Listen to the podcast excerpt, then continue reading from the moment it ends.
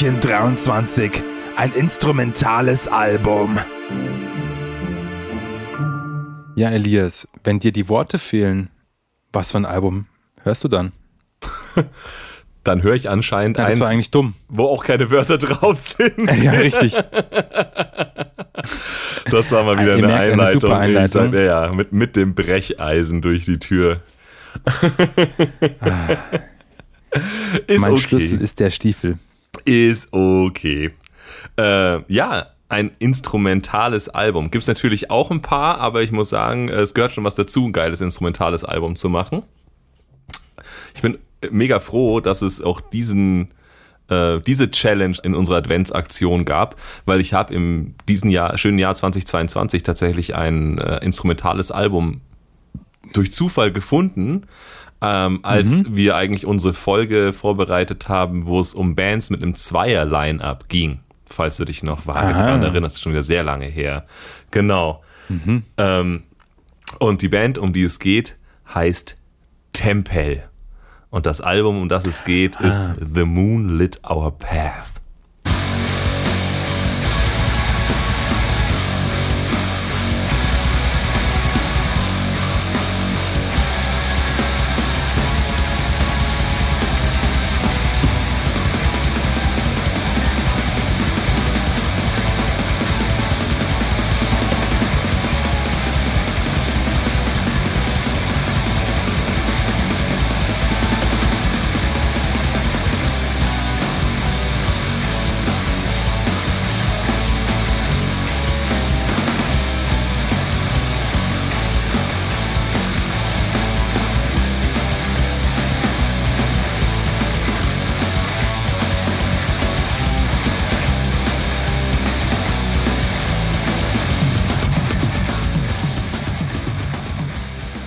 Ist es dieses vom Cover her äh, bläuliche, lilane mäßige? Ja, genau, genau. Ah ja, mhm. Das ist äh, also Tempel, nicht Temple, wie man es auf Englisch schreiben würde, nicht Temple, sondern Tempel, wie man es auf Deutsch schreiben würde. Ist aber Tempel. tatsächlich keine deutsche Band. Ähm, man muss aufpassen, wenn man nach Tempel sucht. Ähm, es gibt nämlich zwei Tempel-Bands und äh, die eine kommt aus Phoenix, Arizona und die andere kommt aus Norwegen. Ähm, und in diesem Fall empfehle ich tatsächlich die Band aus Phoenix, Arizona. äh, die sind die geileren Tempel. Zumindest meiner Meinung nach. Ähm, genau. Ich wollte die damals eben bei unserer Folge mit den Zweier-Lineups eigentlich äh, unbedingt bringen, weil ich war mega begeistert von dem Album The Moonlit Our Path, das sie da hingelegt haben. Äh, aber leider habe ich mir selber quasi ja die Anforderung gesetzt, okay, ein Zweier-Lineup-Band ist tatsächlich nur eine, äh, die auch Sound schreibt, den sie dann auch zu zweit auf der Bühne performen kann. Also die wirklich auch ein Zweier-Line-Up hat und nicht, nur, nicht nur zwei Leute. Das ist bei Tempel aber nicht so, glaube ich, gell? Das ist bei Tempel nicht so. Und deshalb äh, musste ich bis heute warten, um, äh, um dir und der Community Oh no. Tempel und The Moonlit Our Path ans Herz zu legen. Ähm, nee, nee, also die schreiben Sound, den können sie zu zweit nicht könnten sie zu zweit nicht live performen und glaube ich tun sie auch nie. Also auch nicht mit irgendwie Gastmusikern oder sonst irgendwas. Tempel ist glaube ich eine Band, die ist nur ähm, studiomäßig unterwegs. Aber sie bringt einfach alles mit, trotzdem, was wir halt äh, auch festgestellt haben, was eben an diesen Zweier-Line-Up-Bands mega geil ist. Nämlich, das ist halt wirklich ein total kompromissloser, konsistenter Stil und es ist ein geiler Sound. Also irgendwie haben diese Zweier-Line-Ups, die wissen auch, okay, wir haben hier nicht viel, wir bauen hier nicht viel äh, äh, Shishi und Brimborium auf, aber das, was wir machen, muss einfach geil klingen und da hat ein Tempel auch noch den coolen Vorteil, ähm, dass ähm, einer von den beiden Musikern, das ist noch ein Gitarrist im Prinzip und ein, ein Drummer übrig, ähm, in einem Tonstudio arbeitet und sie eben auch dieses Tonstudio be- benutzt haben, um ihr eigenes Ding zu produzieren.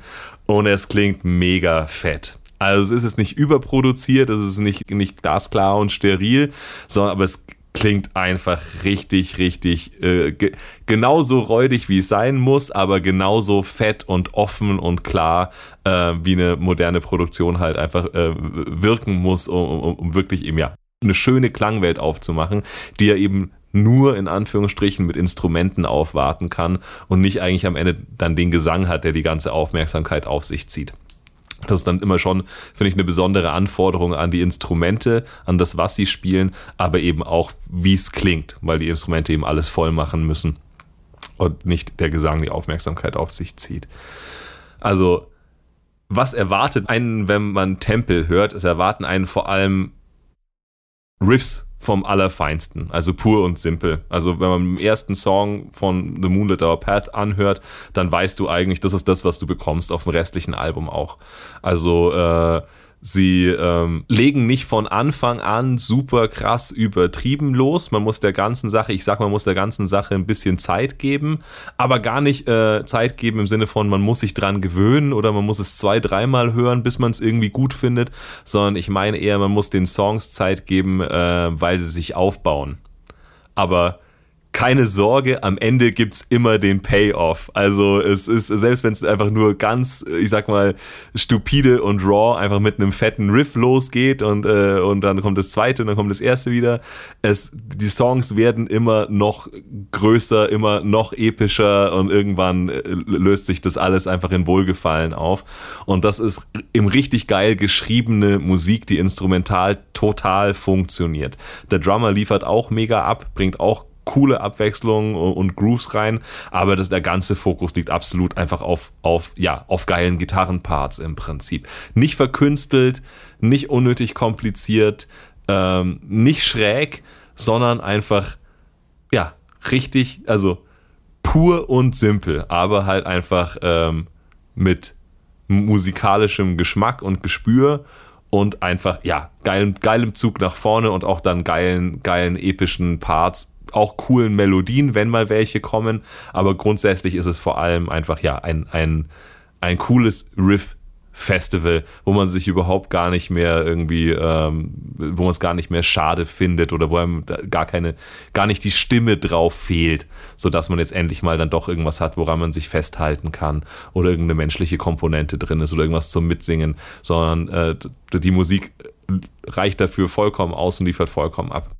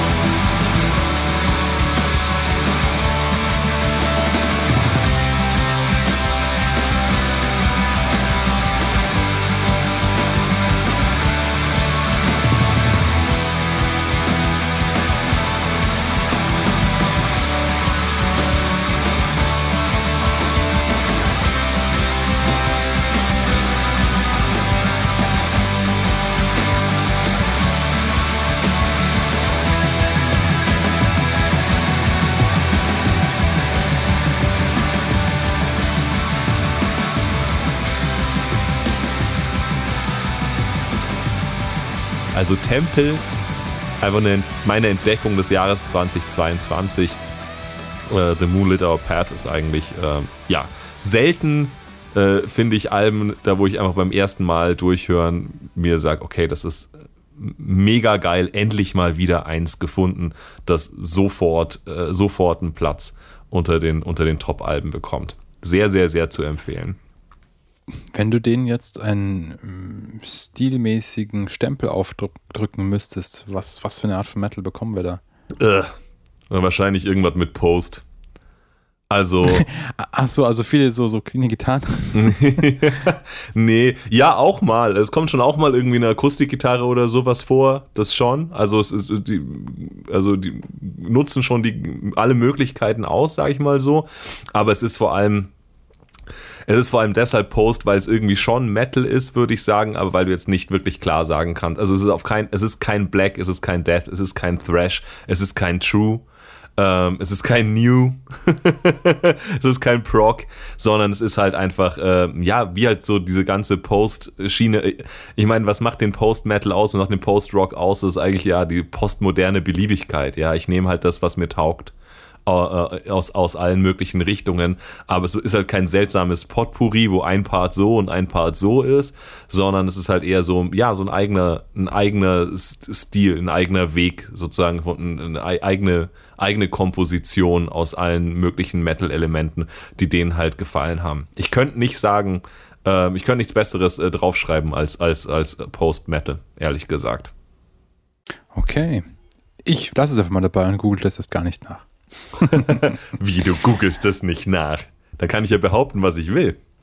Ja, heute schon. Weil bald Weihnachten ist.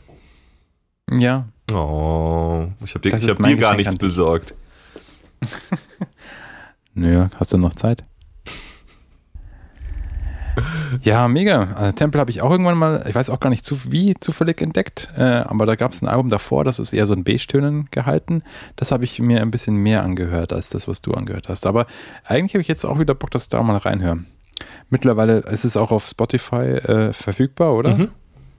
Ja, sehr gut. Ähm, weil auf Bandcamp jetzt die Musik anhören, nee. Ach, Nee. Finde ich, find ich auch Finde ich irgendwie immer noch nicht so gut, leider. Echt? Also, Ähm, also aber finde ich, finde ich, also mit, mit der App finde ich es genauso. Also, wenn man Album für Album anhört, merke ich keinen Unterschied, ehrlich gesagt. Ja. Aber wir wollen ja auch keine, Ja. keine Aber Werbung oder, oder da. Favoriten äh, äh, Webseiten hier bewerben. Aber tatsächlich, dass man auf Bandcamp schlecht Musik hören, hören könnte, wäre mir jetzt nicht aufgefallen. Du hast Unrecht. Nee, es ist halt, Schäm das dich. passt mir halt einfach nicht. Nein, ich habe nie, ich habe, ich, das google ich jetzt gleich nach. Nein! Nein, ich, ich, ich äh, schwank, ich springe ungern zwischen vier verschiedenen Apps zum Musik hören hin. Das Ja, verstehe weißt ich. Das einfach, ja, das, das nervt. genau. Ja, aber wie bin ich denn eigentlich auf, ah, ich glaube, ich weiß das schon. Ähm, auf meine instrumentale Band und das instrumentale Album, das ich vorstellen will, bin ich gestoßen im äh, Fahrwasser von Wiegetod und diesen ganzen anderen belgischen Bands. Das ist nämlich auch eine belgische Band und wahrscheinlich wurde es mir dann irgendwie durch die super intelligenten ähm, Algorithmen des Internets und der verschiedenen Social Media Seiten irgendwie so aufs Brot geschmiert. Hey, du magst doch Belgier. Und- Der hat da was angehört aus Belgien, dann hör- geben wir ihm das auch noch. Andere Leute, die Belgien mögen, haben auch das angehört. Ah. Ähm, es handelt sich um die Band, ich weiß nicht genau, wie man das jetzt ausspricht, Hemmelbestormer Mhm. mit ihrem Album A Ring of Blue Light.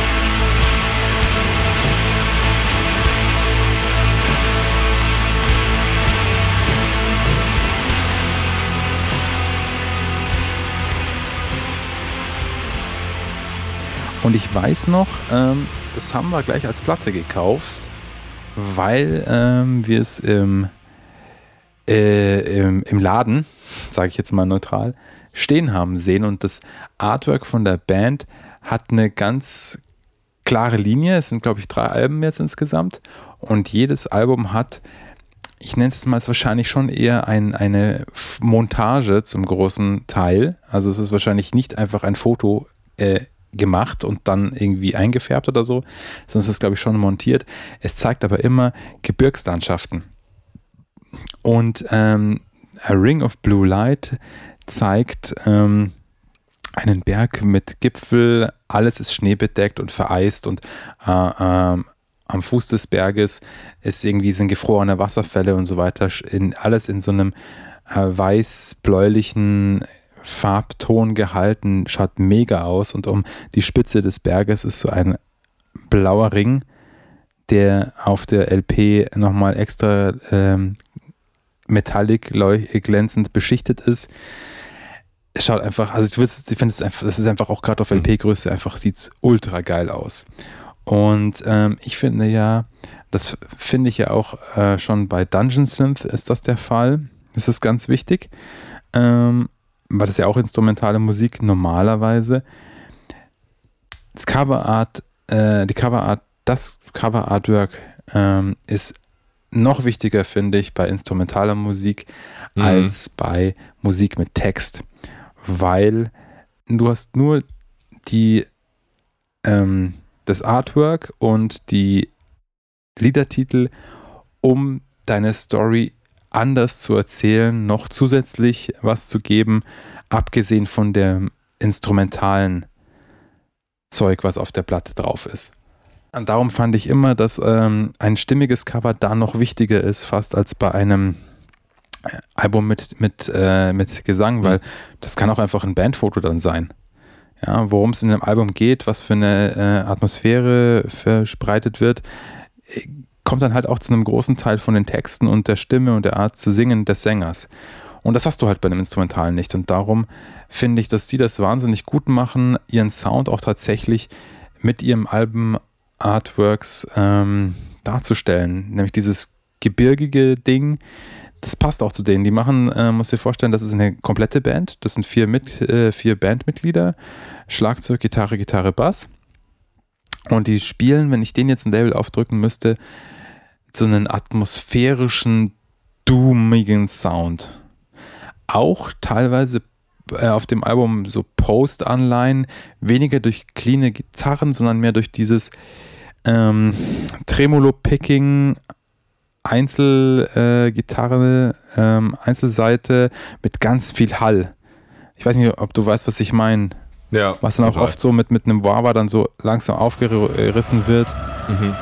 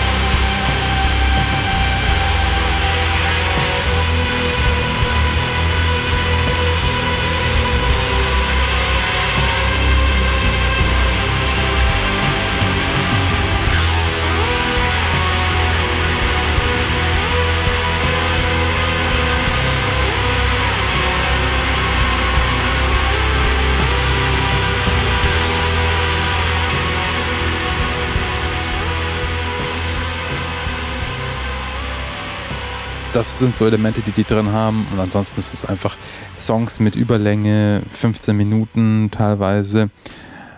Und so richtig schön, um sich auch darauf einzulassen. Das ist, ich finde, dass eben das Cover-Artwork bei so einer Musik so wichtig ist, weil du dann quasi, du hast ein Bild vor Augen, wie eben diese vereiste Berglandschaft und diese gefrorenen Wasserfälle. Und wenn du dann eben die Musik dann dazu hörst und du hast dieses, du musst es ja nur einmal sehen, das Bild. Du musst es ja nicht mal die ganze Zeit anschauen, wenn du die Musik hörst.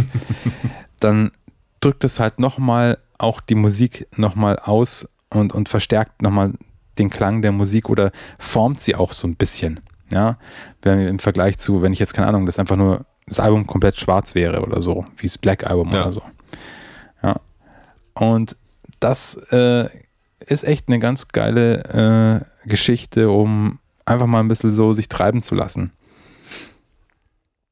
Also dummiger, fetter Sound mit runtergestimmten Gitarren, und so einer gewissen Atmosphäre, die halt, ja, ich könnte mir halt eben vorstellen, dass wie ich da stehe äh, in dieser Gletscherlandschaft und das ist dann quasi der Soundtrack zu meinem Erlebnis dort.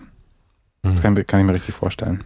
Jetzt sag nochmal langsam, wie die Band auch heißt, weil ich glaube, nicht alle sprechen Belgisch. Ja, ich auch nicht. Hemmel Bestormer. Also Hemmel mit einem M und zwei E's wird wohl Himmel heißen und Bestormer Stürmer. Also sie heißen wahrscheinlich Himmelsstürmer zu Deutsch. Mhm. Himmelbestormer. Oh. A Ring of Blue Light. Himmelbestormer und Tempel. Hört sich mal an, wenn ihr mal kein Gequatsche braucht. Genau, wenn ihr kein Geschrei wollt, sondern einfach nur den Soundtrack auf euch wirken lassen möchtet. Und lasst euch entführen in den Tempel oder auf dem Berg. Ja, also Musik ohne Text auch immer sehr empfohlen für als Hintergrundmusik in Anführungsstrichen, wenn man sich mal auf was konzentrieren will. Also nicht nur um in der Musik zu schwelgen, sondern auch ähm, anscheinend ist es so, wenn man irgendwas zum Beispiel während der Arbeit Musik hört, oder so, ähm, dass es tatsächlich besser ist, wenn man Musik hört, ähm, in der keine Wörter drin vorkommen, weil dann, weil doch die menschliche Stimme ähm, sehr aufmerksamkeitsheischend Weil man sich ist. dann so angesprochen fühlt Ja. quasi. Ist anscheinend so. Oder angeschrien. Auch das kommt mal vor.